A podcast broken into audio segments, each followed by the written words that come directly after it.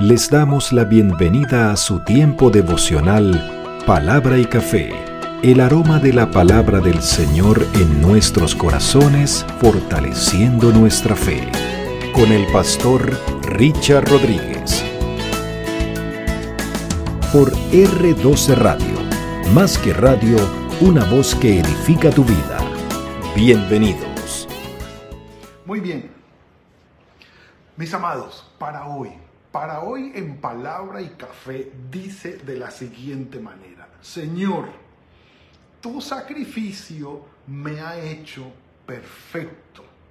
Bueno, perfecta también. Nos ha hecho perfectos.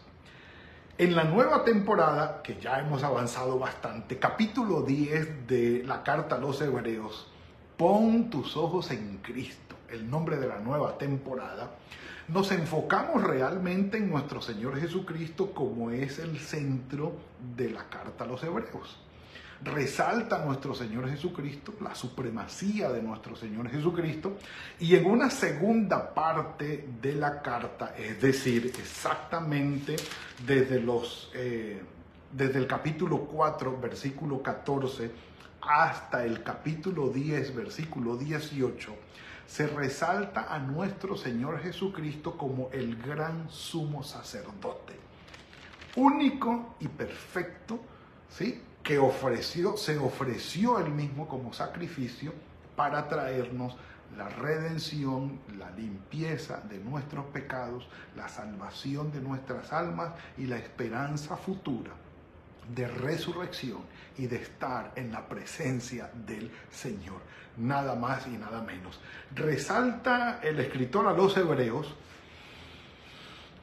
lo efectivo, lo eficaz del sacrificio de nuestro Señor Jesucristo. Una sola vez y para siempre. Y en el capítulo 10, que es la parte final de esta segunda parte o donde se resalta al Señor Jesucristo como sumo sacerdote o el sacerdocio de nuestro Señor Jesucristo, va resumiendo y poniendo de una manera cada vez más sencilla, en términos más sencillos, para que podamos comprender de qué es lo que se está hablando aquí.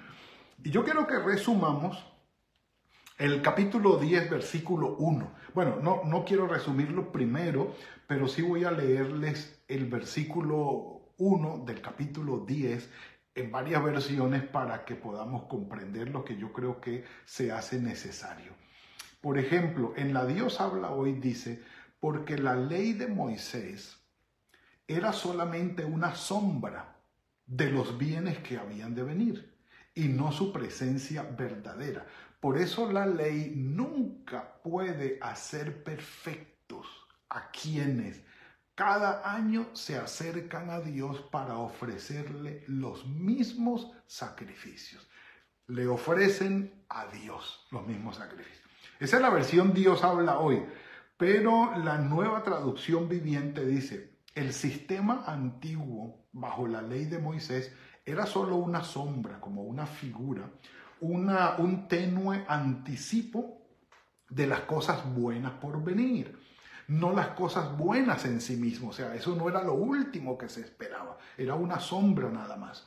Bajo aquel sistema se repetían los sacrificios una y otra vez, año tras año, pero nunca pudieron limpiar por completo a los que venían a adorar. Yo creo que está claro, yo creo que está claro, sin embargo, eh, Esta, esta palabra de Dios para todo me encanta. Permítanme y la, leemos. Dice, la ley era solo una imagen borrosa de las bendiciones que llegarían en el futuro. ¿eh? La ley no es la verdadera bendición porque exige a la gente que ofrezca los mismos sacrificios todos los años. Los que se acercan a ofrecer culto a Dios siguen ofreciendo esos sacrificios, pero la ley jamás puede hacerlos perfectos. Jamás. Si nosotros en nuestra salvación y santificación nos basamos en la obediencia a la ley, jamás eso podrá hacernos perfectos. Jamás podrá traernos la salvación ni el perfeccionamiento. Y por último, Voy a leer la traducción del lenguaje actual, eh, que son las versiones que siempre consulto. Dice, la ley de Moisés era solo una muestra, una muestra de lo bueno que Dios nos iba a dar. ¿Sí? y no lo que en verdad nos daría, o sea, no sería lo último, la, ley no era lo último que el Señor nos iba a dar, era como un anticipo, una, una pruebita, como para que supiéramos más o menos de qué era lo que iba a venir. Por eso, la ley nunca puede hacer perfectos a los que cada año van al santuario a ofrecer a Dios los mismos sacrificios de siempre. La ley teniendo, teniendo la sombra de los bienes venideros, no la imagen misma de las cosas, por eso hice esta traducción, nunca puede, por los mismos sacrificios que se ofrecen continuamente cada año, hacer perfectos a los que se acercan a Dios.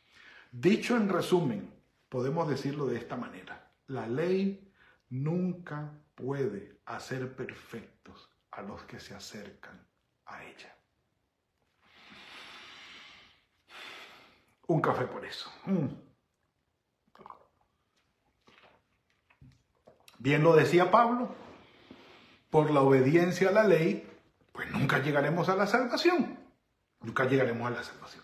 Pero entonces, de otra manera, el versículo 2 dice, cesarían de ofrecerse pues esos sacrificios por los que tributan de este culto, limpios una vez, no tendrían ya más conciencia de pecado, pues eh, sería lo, esperado. Pero en estos sacrificios cada año se hace memoria de los pecados, porque la sangre de los toros y de los machos cabríos que se sacrificaban no pueden quitar los pecados.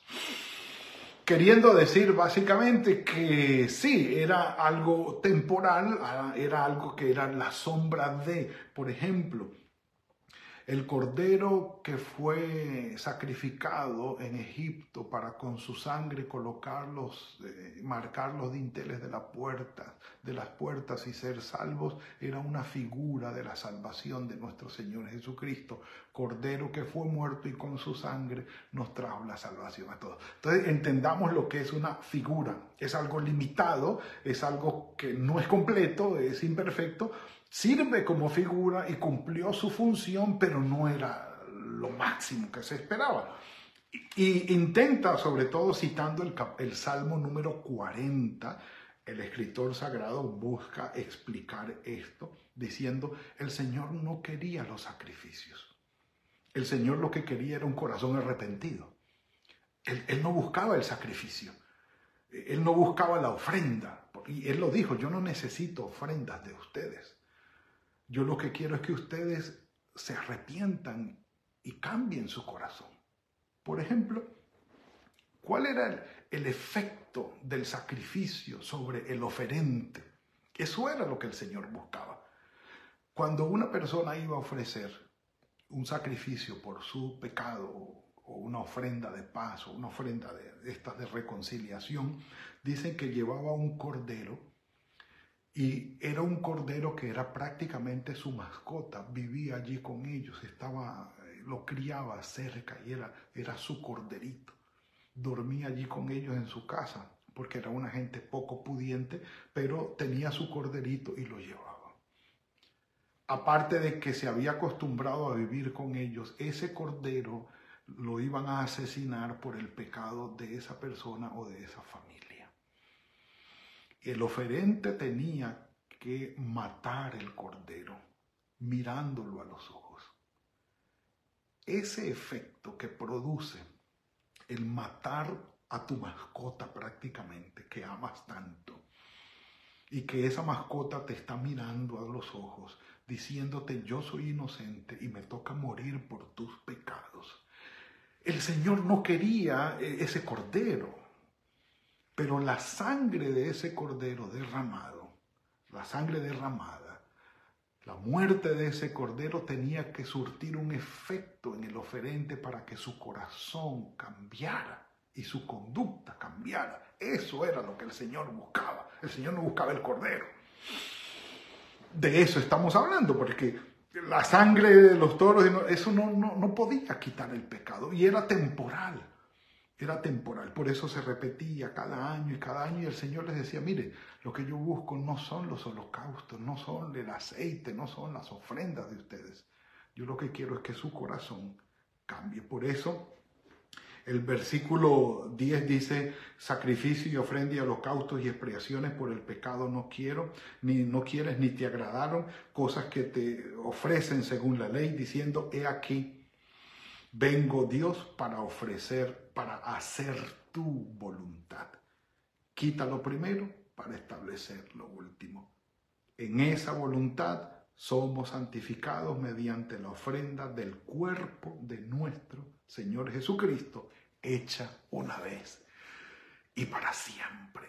Queriendo decir, ese Cordero de Dios, inocente, perfecto, sin pecado, muerto, lacerado, golpeado por nosotros, que murió inocentemente, tiene que hacernos recapacitar y decirle al Señor, Señor, perdóname y gracias por haber muerto por mí. Pongo mi vida en tus manos, quiero hacer tu voluntad, transfórmame y cámbiame. Ese arrepentimiento y esa entrega con base en la sangre de nuestro Señor Jesucristo es lo que nos trae la salvación. Un café por eso.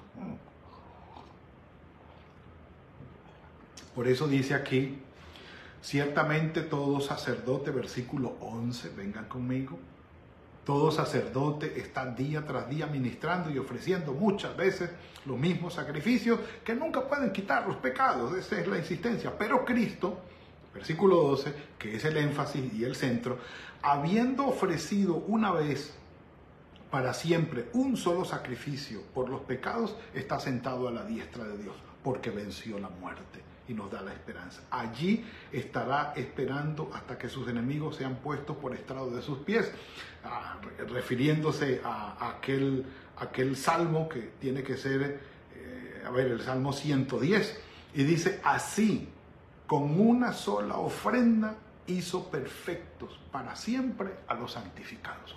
Ahora, ¿cómo es que Dios nos ha hecho perfectos a, nosotros? El, el término, el término perfecto aquí es teleios. Teleios, que sí, tiene, tiene que ver con aquella última palabra que el Señor dijo, consumado este, telestai, ¿se acuerdan? Eso lo vamos a ver ahora en, la cantata de Semana Santa.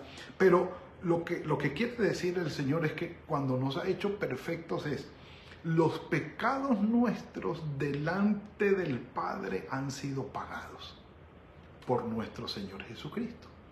Queriendo decir que si el Padre nos ve a nosotros a través de la sangre de su Hijo Jesucristo, nos ve con los pecados pagados y nos ve perfectos a través del sacrificio de su Hijo Jesucristo. Nos ha hecho perfectos. ¿Eso quiere decir que somos perfectos moralmente? No, no, no. Que la imperfección ha sido pagada. La imperfección ha sido saldada como deuda y no la debemos.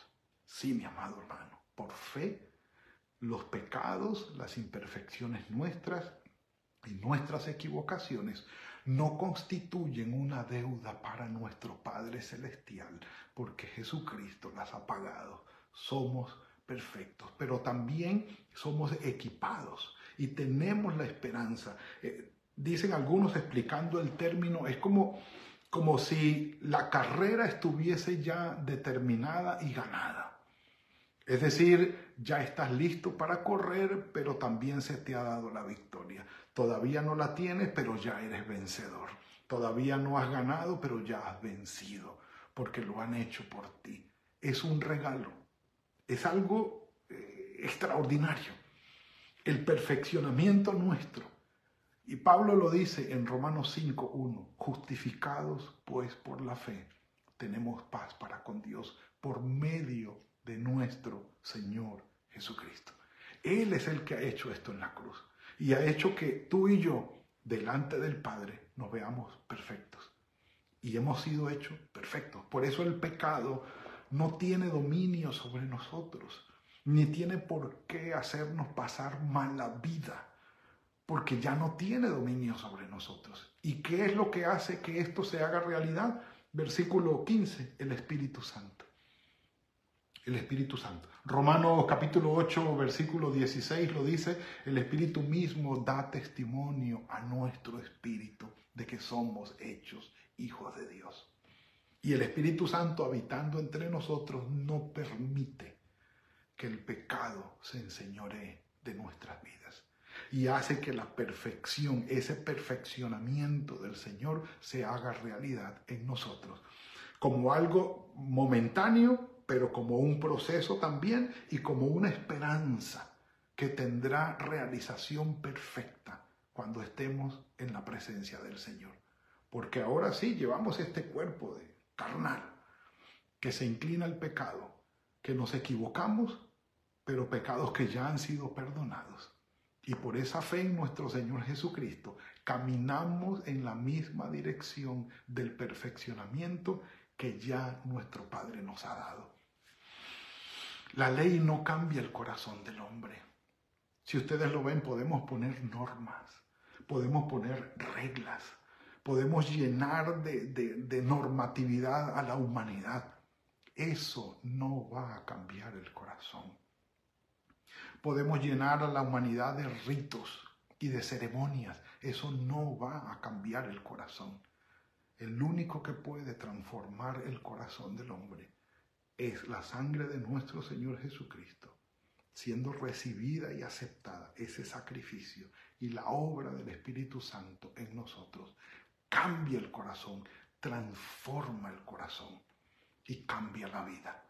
Ese cambio viene de nuestro Padre en el poder del Espíritu Santo. Y es algo que Él obra y el testimonio nos lo da el Espíritu Santo a nuestro espíritu, de que somos hijos de Dios. Dice el Espíritu Santo nos atestigua lo mismo. Después de haber dicho, este es el pacto que haré con ellos, después de aquellos días, dice el Señor, pondré mis leyes no en los libros, en sus corazones y en sus mentes las escribiré. Y nunca más me acordaré de sus pecados y de sus transgresiones. Pues donde hay remisión de pecados, ya no tiene que ofrecerse más ofrenda por ellos. Ya el Señor los ha perdonado y nos ha redimido. Mis amados, es la fe que tenemos en nuestro Padre, en nuestro Señor Jesucristo en su sacrificio perfecto, que ya nos perfeccionó. Ah, pero seguimos equivocándonos, sí, y el Espíritu Santo nos ayuda a caminar en ese proceso de santificación. El Espíritu Santo nos ayuda y nos da testimonio y nos dice, mira, tú eres un hijo de Dios, Tú eres una hija de Dios. No tienes que caer en ese error. No tienes que volver a cometer lo mismo. Ya el Señor te ha perdonado. Anda, corrige y sigue adelante. Enmienda el error y sigue adelante. Sí, reflexiona, reconsidera lo que estás haciendo. Mira cómo el Señor te ayuda a ser diferente y sigue adelante. Mis amados, el único que puede transformar el corazón del ser humano y la vida del ser humano de esa manera es el Señor Jesucristo. Sangre de nuestro Señor Jesucristo y el poder y la obra del Espíritu Santo en nosotros. Los dos presentes en el capítulo 10 del libro o de la carta de los hebreos. El Señor Jesucristo es nuestro sumo sacerdote. Y mañana, en el versículo 19, nos va a ofrecer de nuevo un resumen, pero cambia de tema. Hasta aquí la, la propuesta primordial de la carta de nuestro Señor Jesucristo como el gran sumo sacerdote y la obra que ha hecho de perdón de nuestros pecados, de darnos su Espíritu Santo y de llevarnos a la perfección. Acojámoslo por fe y que la obra del Señor se perfeccione cada vez más en ti y en mí. Padre, gracias por esta bendición que nos has dado hoy. Sabemos, Señor, que en ti hemos sido perfeccionados, estamos perfectos. con la obra de tu Espíritu Santo, con la sangre de tu Hijo Jesucristo, trayéndonos la limpieza y el perdón de nuestros pecados, Señor.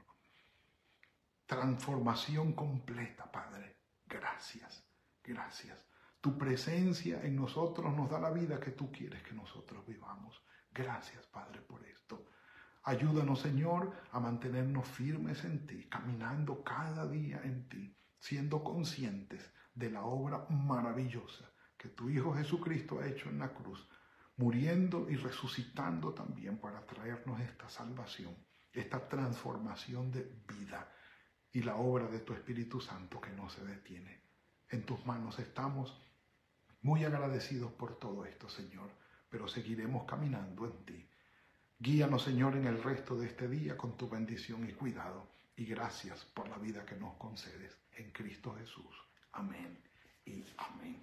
Bueno, mis amados, ha sido el tiempo de hoy.